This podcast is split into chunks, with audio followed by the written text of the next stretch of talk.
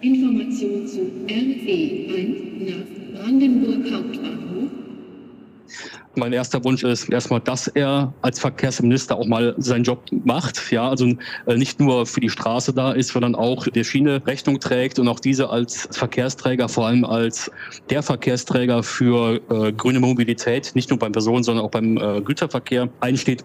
Also es gibt beispielsweise ähm, bei einem großen gelben Paketdienstleister inzwischen die Möglichkeit, ähm, äh, tatsächlich äh, den Bahntransport seines Pakets zu bevorzugen. Am Streckenrand. Nachhaltige Geschichten aus Brandenburg und der Welt. We need courage. We need action. We need justice.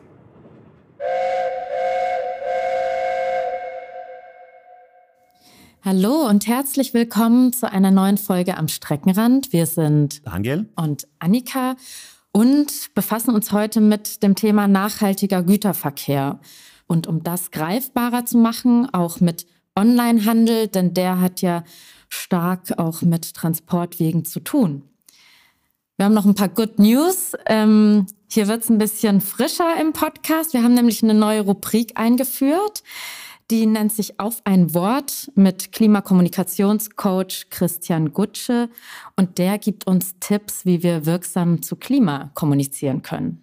Das werden wir aber erst ganz am Ende hören. Jetzt sind wir direkt bei Kommunizieren. Wir sind nämlich auf Niederländisch unterwegs. Warum auf Niederländisch, werdet ihr dann im Laufe des Gesprächs mit Tim Janotta alias Tim Knopf hören.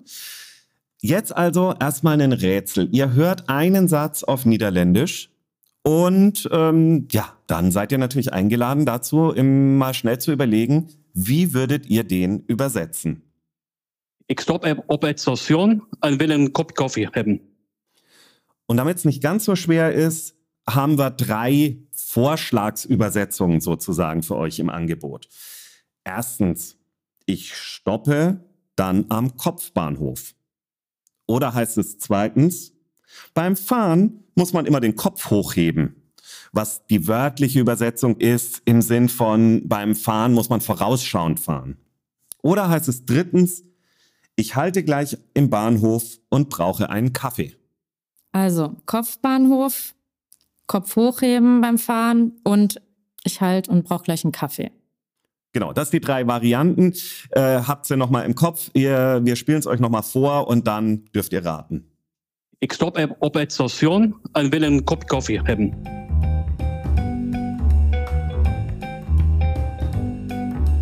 Ich stoppe op het station en will einen Kopf Kaffee haben.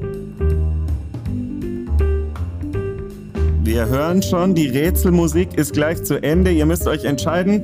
Kopfbahnhof, Kopf hochheben oder Kaffee haben. Wenn ihr euch für Kaffee entschieden habt, dann habt ihr euch richtig entschieden. Wie wir in der letzten Folge gelernt haben, Kaffee gibt's aus Kaffeebohnen, es gibt ihn manchmal auch aus Kichererbsen. Lupine ist auch zu empfehlen übrigens. Das stimmt, das ist sehr lecker. Ähm, gibt sogar manchmal in der Villa äh, an bestimmten Tagen. Ja, also ich halte gleich am Bahnhof und brauche einen Kaffee. Warum das ein Satz ist, den Tim Janotta alias Tim Knopf überhaupt kann, werden wir gleich im Gespräch noch erfahren. Tim Janotta ist ein Trainfluencer, wie er sich nennt, oder vielleicht ist es ja auch inzwischen ein eingetragener Beruf, ich weiß es nicht. Das heißt, er hat was mit Zügen zu tun und er hat was mit Social Media zu tun. Er hat wirklich viel mit Social Media zu tun. Wenn ihr mal Tim Knopf guckt oder Tim Lokführer, dann findet ihr ihn wirklich auf jedweder Social Media Plattform und er postet Sachen aus dem Alltag eines Güterzug-Lokführers. Das fanden wir spannend, manchmal auch lustig. Und dann haben wir uns gedacht, den fragen wir doch mal, ob er uns noch mehr dazu erzählt. Was das mit dem Streckenrand zu tun hat, da muss jetzt Annika die Brücke für schlagen. Danke dafür. Gerne. naja, auch wenn sich ähm, dieser Lokführer nicht unbedingt nur auf den Strecken in Brandenburg bewegt, könnt ihr doch auch beispielsweise am Altstadtbahnhof in Brandenburg, wenn ihr aus dem Fenster schaut, immer Güterzüge rumstehen sehen. Oder ich, ich finde auch generell, wenn man rumfährt und drauf achtet, irgendwo müssen die ja auch mal stehen oder auch durchrauschen, ne? Im Zweifel stehen sie uns im Weg. Und ähm, gleichzeitig dachten wir, es wäre ja mal cool, mit einem zu sprechen, der nicht nur wie wir alle äh, seitlich aus Zügen rausschaut, sondern der eben den Blick vorne raus hat. Hören wir also rein in das Gespräch, das ich mit Tim Knopf, Tim Janotta führen durfte. Äh, ja, mein Name ist Tim Janotta. Ich bin 34 Jahre jung. Äh, ich bin seit 15 Jahren bei der DB Cargo, äh, habe die Ausbildung zum Lokführer gemacht, bin auch Rangierlokführer in den Bahnhöfen, äh, bin auch zu den Kunden gefahren, habe den Wagen gebracht oder abgeholt, bin Streckenlokführer, inzwischen auch Auslandslokführer, fahre also auch in die Niederlande rein. Ja. Genau, und in Social Media sehr aktiv. Ähm, da steht in deinem Profil, hiermit verifizieren wir, dass Lokführer Tim wirklich Lokführer ist und auch wirklich Tim heißt. Genau, das war ein Screenshot unseres Social Media Kanals DB Cargo. Da ging es einfach tatsächlich mal um Verifizierung und die haben das aus Spaß herausgeschrieben und ich fand es eigentlich so cool, dass ich es einfach direkt als Header genommen habe und ja, ansonsten ist ja mein Motto eigentlich, egal wie gut ihr fahrt, ich fahre Güter. Also ihr seht, liebe HörerInnen, wir sind heute mal außerhalb von Brandenburg ganz in den Westen unterwegs gewesen, um unseren Gesprächspartner zu finden.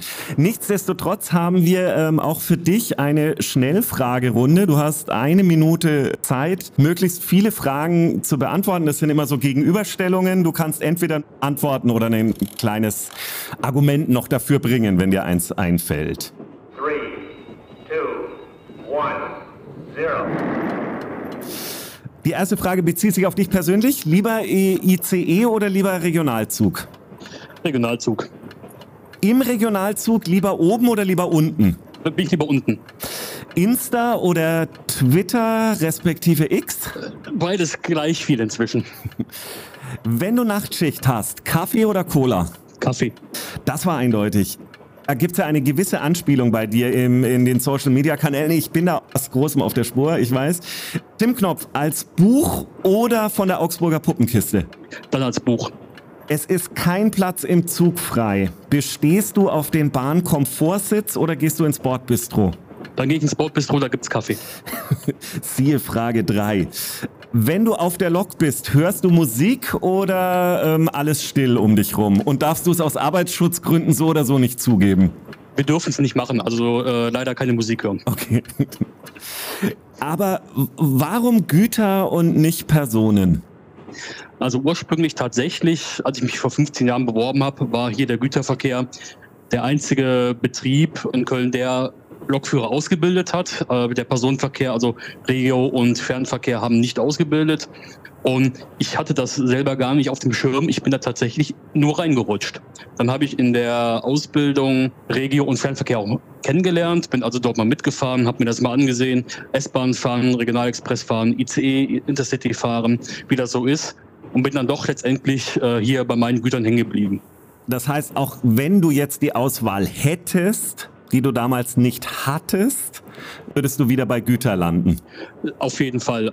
Er, erklär mal für uns, also äh, wir haben heute beim Mittagessen schon drüber gerätselt und gesagt, ja, der lenkt doch nicht, der hat aber sowieso Gleise, ja? Das heißt, du drückst aus unserer Perspektive, ja, die wir keine Ahnung haben, wie du merkst, du drückst einmal auf Start und dann fährt das Ding halt los und dann bist du halt irgendwann angekommen. Es scheint aber schwieriger zu sein. In der Tat, also es gibt keinen Start- und Stoppknopf, ähm, sondern das Fahren obliegt tatsächlich äh, alleine mir. Ja, ich werde Schienen geführt, das ist also Lenken fällt weg. Das wäre auch bei äh, bis zu 225 Achsen, die zugelassen sind, auch ein bisschen schwierig, die alle zu lenken, äh, ganz klar. Nein, also ähm, die Kür besteht einfach, ähm, diese Lasten, die ich äh, am Haken habe, auch äh, sicher und vernünftig zu fahren. Das bedeutet, ich fahre natürlich äh, Stahl auf Stahl. Das heißt, ich brauche Fingerspitzengefühl. Ich regel selber die Leistung, die diese Lokomotive gibt. Das sind dann auch schon mal äh, 6, 7, 8.000 PS, die diese Lok auf die Schiene bringt, wenn man es umrechnet. Und das ist natürlich für bei vielen tausend Tonnen ähm, mit viel Fingerspitzengefühl. Ich bin abhängig vom Wetter, ich bin abhängig von der Jahreszeit. Äh, die Topografie spielt eine große Rolle bei meinem täglichen Fahren, auch aus Umweltgründen, also aus, aus dem Umweltaspekt heraus, aus der Wirtschaftlichkeit heraus. Und natürlich die Lastverteilung, was ich transportiere, welche Wagen ich habe. Ähm, unterschiedliche Züge bremsen sich unterschiedlich. Ja? Also das ist äh, sehr, sehr herausfordernd, sehr unterschiedlich, das zu fahren. Ich muss zwar, wie gesagt, nicht selber denken, aber mehrere tausend Tonnen sicher und auch wirtschaftlich zu steuern, das ist schon so die Herausforderung, die man hat.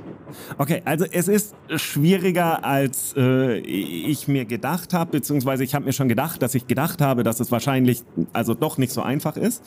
Nimm ich mal mit. Also als Fünfjähriger oder Fünfjährige ist wahrscheinlich ungefähr die Hälfte dieses Landes als Traumberuf Lokführer, Lokführerin.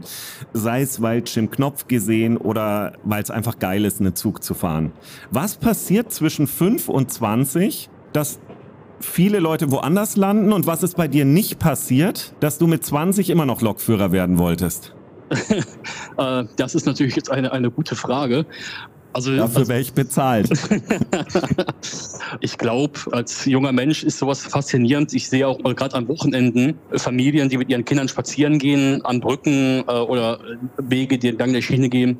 Ich kenne eigentlich kein kleines Kind, das sich nicht umdreht, ja, und auch mal winkt, ja, auch zusammen mit den Eltern. Im Übrigen äh, auch meistens sind die so noch begeistert als die Kinder selber, habe ich so das Gefühl.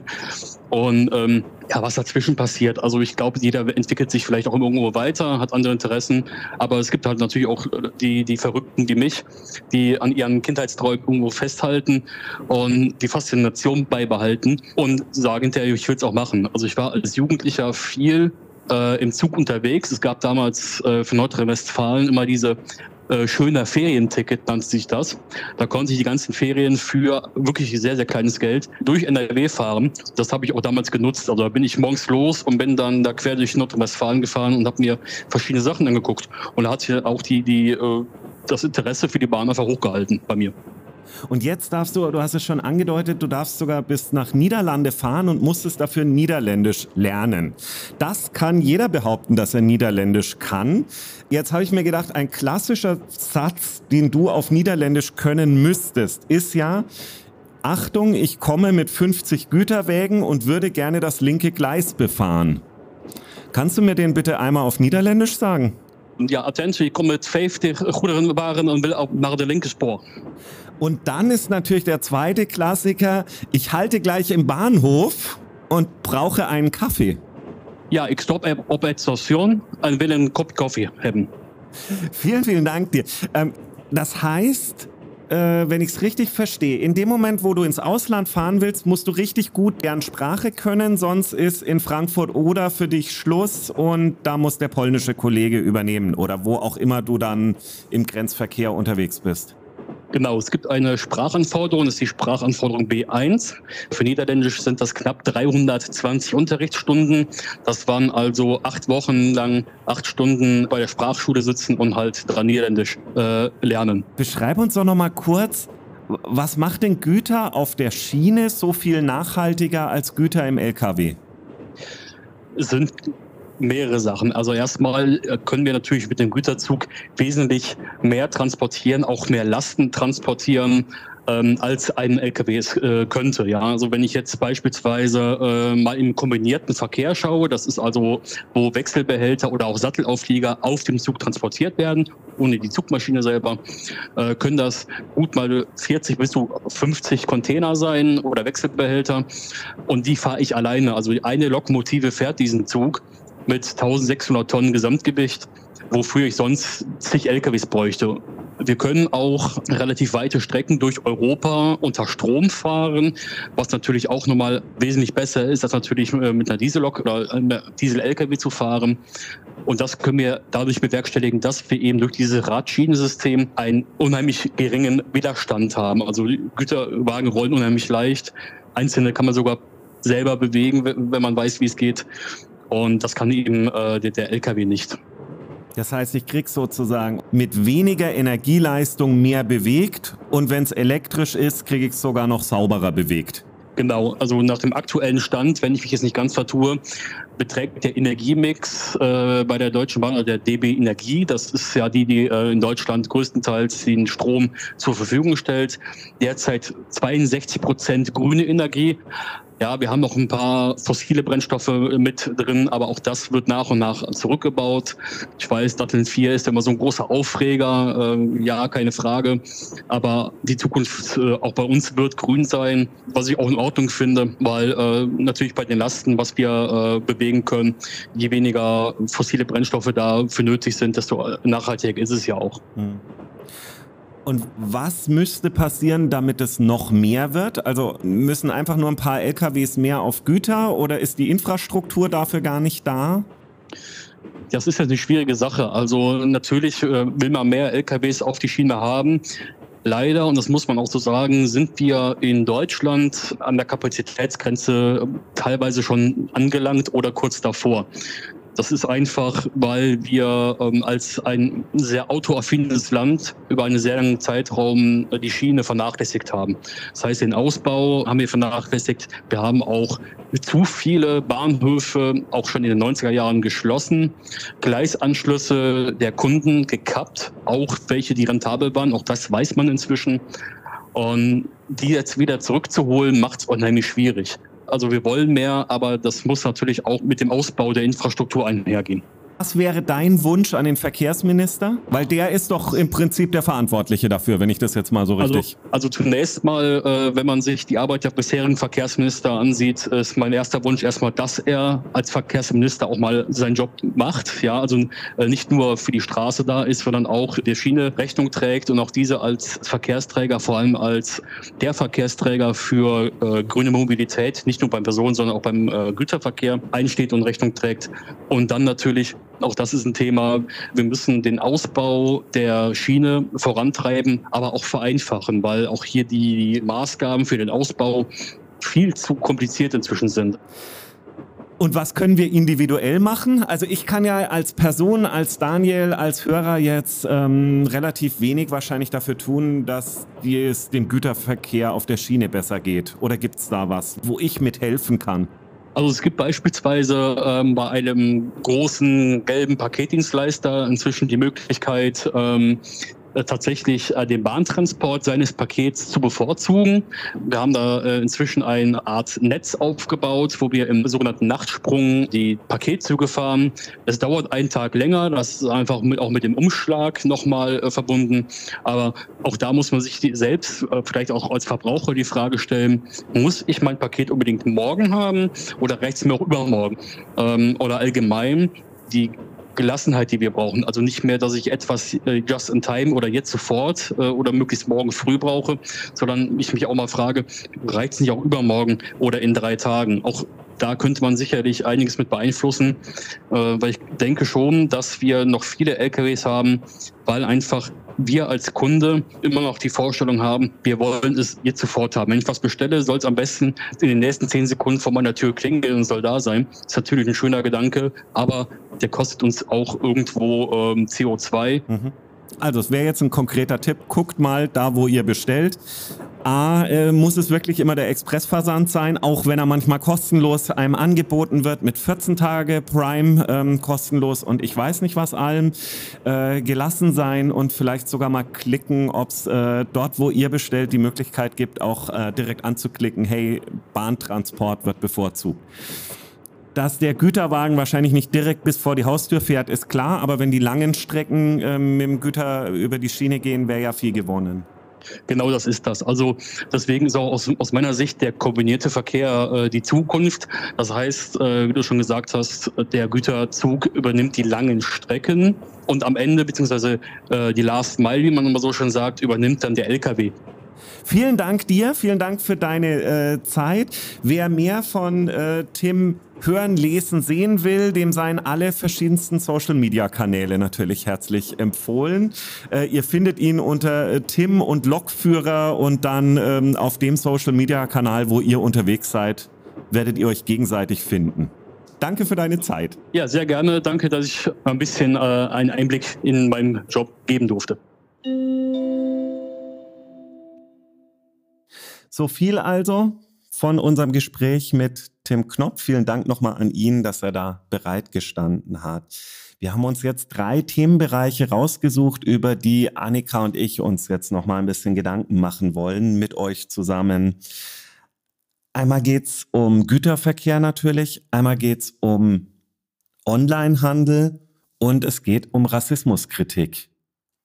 Genau. Führ uns doch da ein, was, wo kommt Rassismuskritik jetzt eigentlich gerade noch ins Spiel? Ja, es ist ja offensichtlich, dass der Name Tim Knopf, ihr kommt auch in eurem Gespräch kurz drauf zu sprechen, auf das Buch Jim Knopf und Lukas der Lokomotivführer abzielt. Deswegen sei das hier eher so eine kleine Anmerkung aus unserer Auseinandersetzung mit dem Thema, ähm, nämlich, dass es inzwischen klar ist, ähm, dass es Rassismuskritik an diesem Buch gibt. Das Buch ist um 1960 erschienen und ähm, das eben nur als eine kurze, kurze Anregung, sich kritisch mit äh, auseinanderzusetzen. Ganz konkret geht es darum, dass rassistische Begriffe verwendet werden und dass durch die Hauptfigur Jim Knopf ähm, stellenweise Stereotype, Klischees zum angeblich typischen Wesen und Äußeren von Schwarzen reproduziert werden.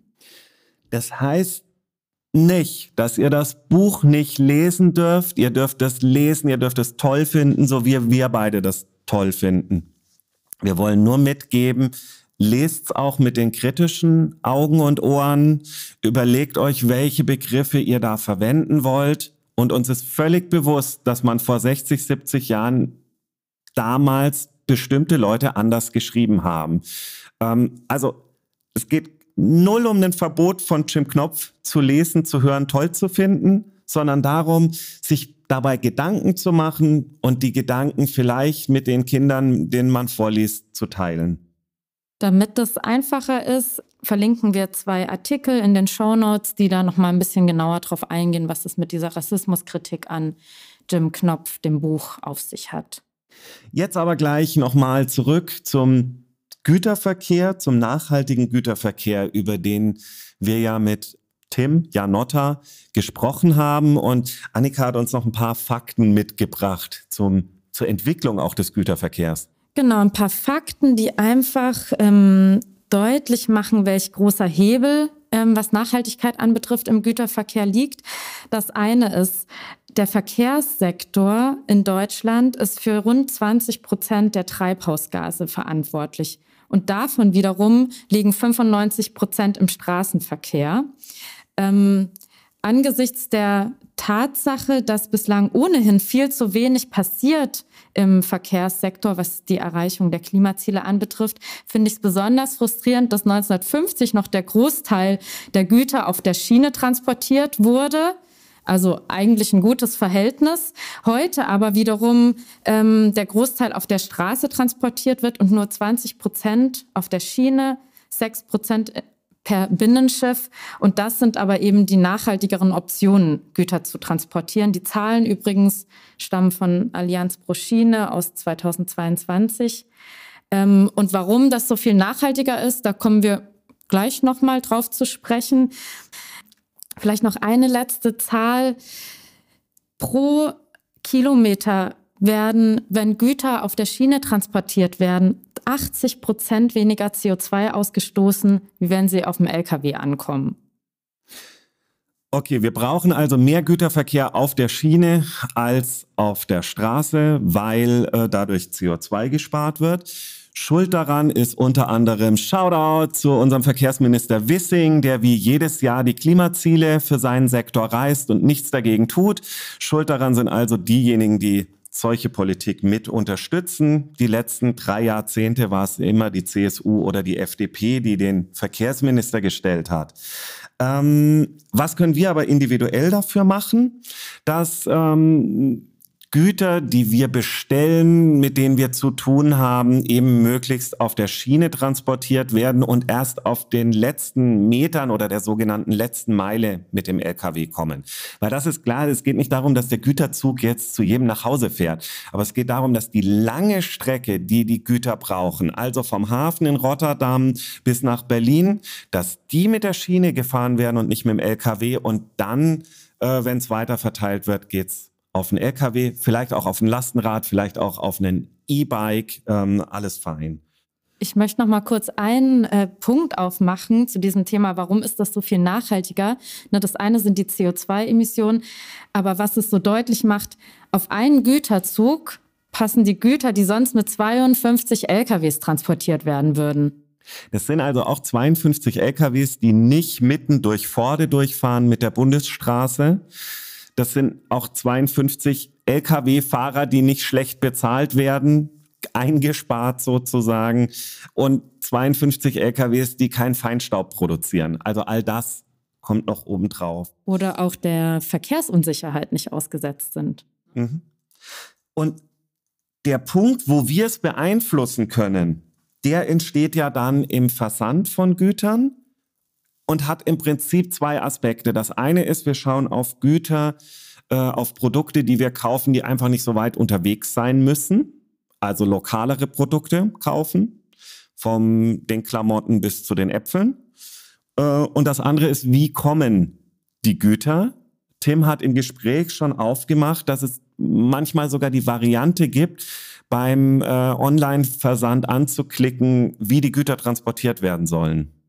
Beispielsweise, das hat mich, das war für mich was Neues, kannst du, auch wenn du selbst was versendest, inzwischen beispielsweise bei DHL auswählen, dass dein Produkt per ähm, Schiene transportiert wird. Das dauert dann im Zweifelsfall vielleicht ein bisschen länger und geht leider auch noch nicht für alle Wege, aber es ist eine Option, die es gibt. Im Nebensatz hast du damit schon einen Punkt aufgemacht, dauert ein bisschen länger. Eine wichtige Sache beim Online-Bestellen, Online-Handel wäre es, dass wir häufiger auf den Expressversand verzichten. Der führt dazu, dass man es definitiv mit dem LKW bringen muss. Der führt auch dazu, dass es manchmal, ähm, man, man bestellt fünf Waren, die eine ist schon morgen fertig, die andere übermorgen und die dritte in drei Tagen. Und dann wird dreimal sozusagen ein LKW losgeschickt. Also auf Expressversand verzichten, und wenn Online-Bestellungen, dann gucken, ob es diese Variante gibt, ähm, alle Produkte auf einmal liefern äh, und nicht das schnellste Produkt äh, startet schon mal. Jetzt haben wir Online-Handel aufgemacht. Ähm, vielleicht noch was zur Frage, wann ergibt es eigentlich mehr Sinn, online zu kaufen und wann ergibt es mehr Sinn, in eine der Innenstädte zu gehen? Ja, die, diese Frage kann gar nicht so einfach schwarz-weiß beantwortet werden, weil so viele verschiedene Aspekte berücksichtigt werden müssen. Das eine ist, ähm, es ist ein Unterschied, ob ein Versand eine Riesenkiste mit Produkte an einen Laden in Brandenburg, die Wichern Buchhandlung schickt. Da fällt weitaus weniger Verpackungsmaterial an, als beispielsweise, wenn das einzelne Buch zu mir nach Hause geschickt wird. Also bei der Kategorie Verpackungsmaterial geht mal der Punkt, wenn ich es jetzt mal so ganz platt sagen darf, Richtung analoger Handel, Richtung Innenstädte. Vielleicht die Klammer, es gibt auch versandte äh, Shops, Memo-Shop zum Beispiel, wo wir die Büromaterialien haben, die mit Kisten arbeiten, äh, die ein Pfandsystem haben und damit auch schon mal wieder ein bisschen was einsparen. Okay, Verpackung war das.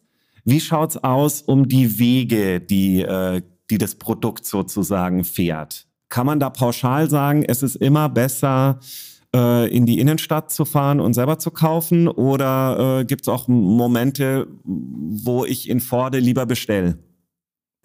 Bei den Wegen ist tatsächlich so, diese kurzen Wege, ne, mit dem Auto vom, weiß nicht, von dem Dorf in die Innenstadt oder innerhalb der Stadt, die sind mit diejenigen, die zu zu den hohen CO2-Emissionen beitragen. Das heißt, im Zweifelsfall ist es sinniger, sich das per DHL liefern zu lassen. Da sind noch 50 andere Pakete mit im LKW, der dieselbe Strecke fährt, die sonst 50 Personen einzeln in die Stadt fahren würden. Also bevor ich aus Forde nur wegen einer SD-Karte beim Mediamarkt ähm, mit dem Auto reinfahre, ist es besser, die zu bestellen. Wenn ich mit dem Fahrrad nach zum Mediamarkt fahre, dann lieber mit dem Fahrrad. Vielleicht bin ich aber auch so klug und fahre nicht nur wegen einem Produkt in die Stadt. Dann ist es auch schnell sinniger, in die Stadt zu fahren. Wie schaut's denn mit äh, Shops aus? Also irgendwie ist schon klar, ähm, nicht alle Online-Shops sind gleich und nicht alle analogen Shops sind gleich. Aber was kann man da nochmal ähm, Richtung Klima aufmachen an Spanne? Ich finde, da haben wir inzwischen eine ganz schön breite Auswahl auch, ne, wo so Amazon der Shop für alles und der einfachste Weg ist und ich, ich krieg alles, was ich suche. Ähm, Gibt es aber inzwischen auch andere nachhaltige Online-Plattformen, wie beispielsweise Avocado Store, wo du auch eine breite Auswahl an Produkten findest, die alle ähm, nach bestimmten Kriterien ausgewählt wurden, ne? sozial, ökologisch, nachhaltig. Das löst jetzt nicht das Problem, dass du dann wiederum möglicherweise von unterschiedlichen Herstellern das Produkt äh, geschickt bekommst, aber es liegen zumindest mal nachhaltigere Kriterien zugrunde. Noch nachhaltiger ist es natürlich, wenn du im Online-Shop deines Einzelhandels vor Ort kaufst. Das gibt's nämlich ja auch, ähm, dass du online bestellst, weil es dir eben gerade abends einfällt und dann aber das Produkt selbst abholst, ähm, zu Fuß mit dem Fahrrad, gebündelt mit anderen Einkäufen. Oder aber es CO2-neutral zu dir geliefert wird. Hm. Also das ist natürlich gar kein Problem, wenn ich online bestelle und dann in den Laden äh, reingehe, um es abzuholen. Ein großes Problem haben wir bis jetzt noch ausgespart, das entsteht, und das sind die Retouren. Ähm, das heißt, ich bestelle ein Produkt und schicke es wieder zurück. Das Ding hat zwei Probleme. Das eine ist, natürlich entsteht jeweils ein Transportweg. Also Produkt muss zu mir kommen, Produkt wird wieder zurückgeliefert. Ist auch schon schlimm oder ein Problem. Das fast größere Ding ist, dass die Retouren trotz inzwischen schärferer Gesetze, die nicht immer so richtig scharf kontrolliert werden, zum Großteil oder zum Teil dann einfach vernichtet werden. Also ein richtiges No-Go sollte sein, ich kauf mal drei Paar Schuhe im Onlinehandel, teste die alle durch und schicke dann zwei wieder zurück.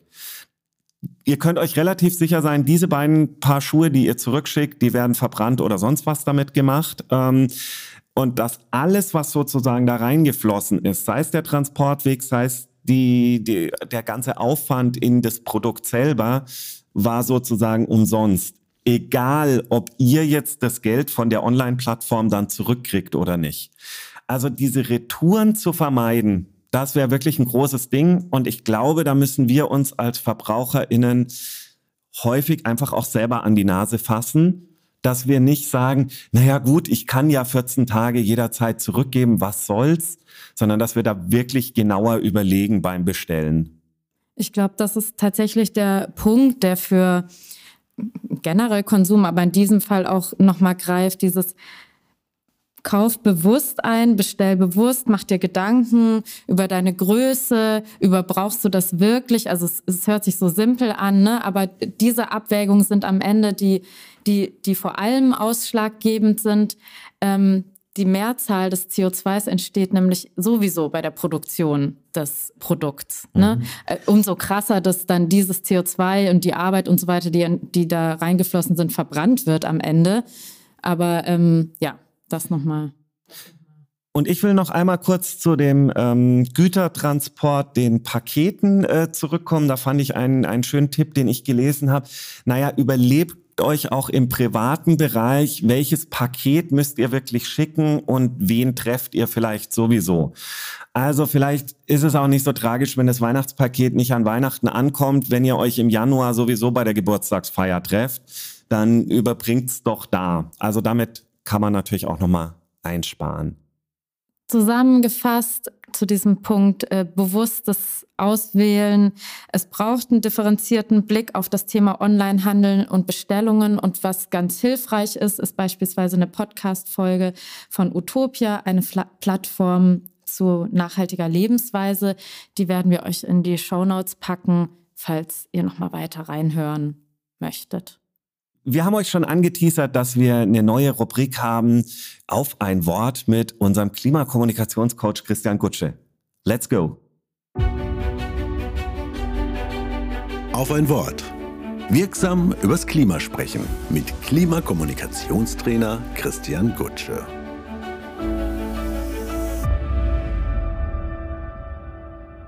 Ja, hallo Daniel, schieß los. Ähm, ich bin Zug gefahren, ich saß in einem Sechserabteil, Eurocity, schönes Ding. Mein Gegenüber, wir sind echt in ein gutes Gespräch gekommen. Also wir kennen uns nicht, aber ne, wie, man, wie man manchmal so im Zug ins Gespräch kommt.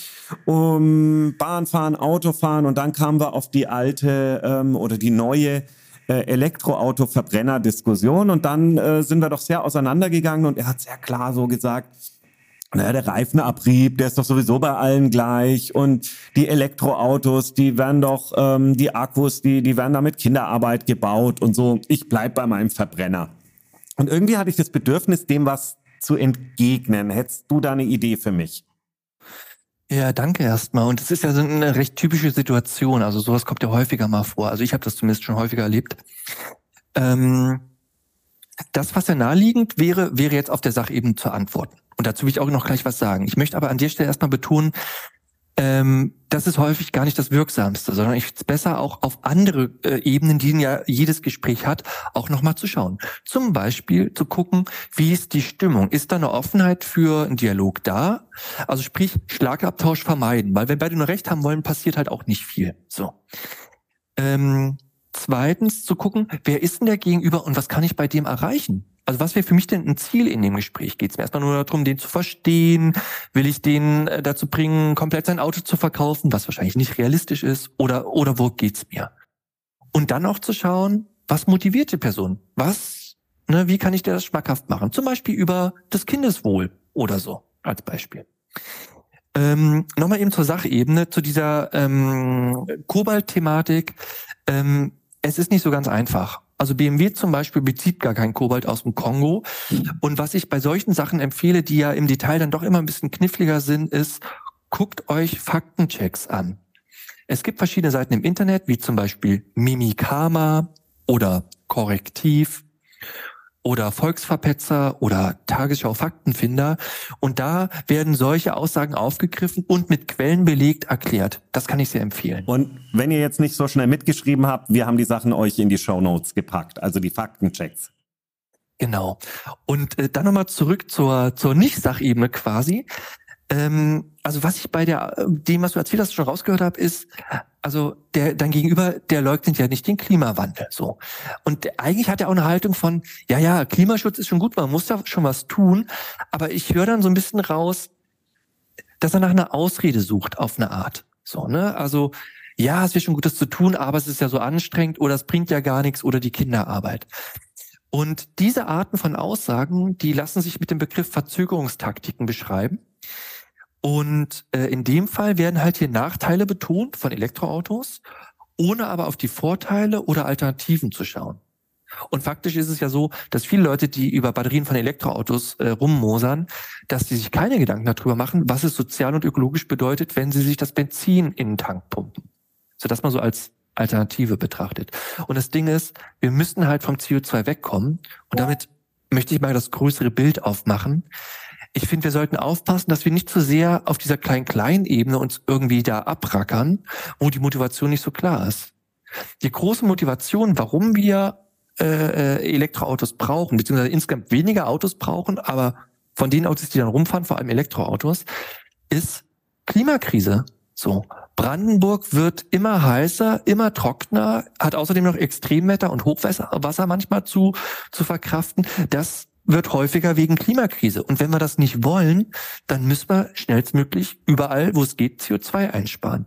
Und das heißt eben im Verkehrsbereich weniger und da, wo es nicht anders geht, dann eben mit, mit Batterien, weil das halt klimafreundlich ist. Also genau, ich, ich nehme jetzt mit, nicht so viel Recht haben und, und, und Fakten überladendes Gespräch, ähm, dem anderen hören, wo kann ich ihn vielleicht ein bisschen erwischen, Kindeswohl zum Beispiel, und dann schon auch den Punkt aufs große Ganze machen, ey Leute, Klimakrise, wir wollen was dagegen machen und dagegen, dafür müssen wir CO2 einsparen, ob wir wollen oder nicht. Ja, danke dir und dann bis in einem Monat. Mach's gut, Daniel. Auf ein Wort.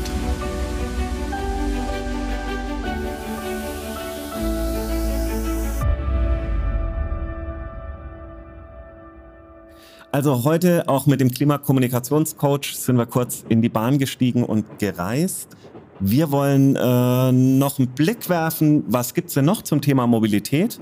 Was gibt's denn noch in der Villa zum Thema Mobilität?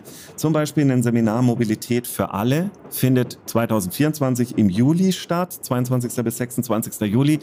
Und Annika macht das zusammen mit Annika. Von daher ähm, erzähl uns, was, äh, ihr habt das auch schon zweimal durchgeführt, was sind da besondere Highlights, wenn man sich eine ganze Woche mit der Frage Mobilität und Mobilität für alle beschäftigt?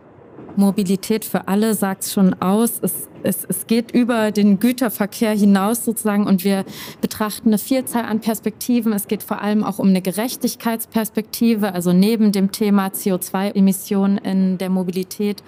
Und ja, wir haben einfach, und ich glaube, das ist auch was, was in den ersten zwei Durchläufen so geschätzt wurde, einen ganzen Blumenstrauß an Methoden, Ansätzen, um sich individuell, aber auch auf struktureller Ebene mit dem Thema zu befassen, auch kreativ damit zu arbeiten.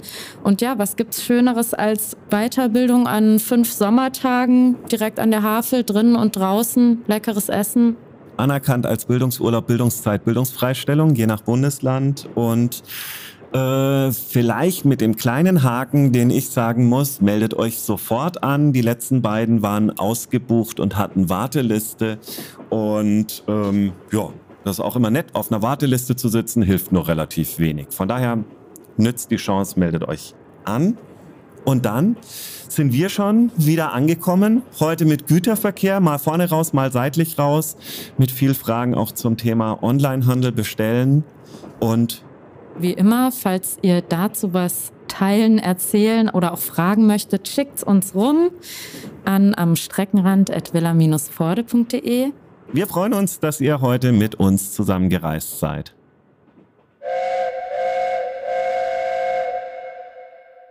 Angekommen.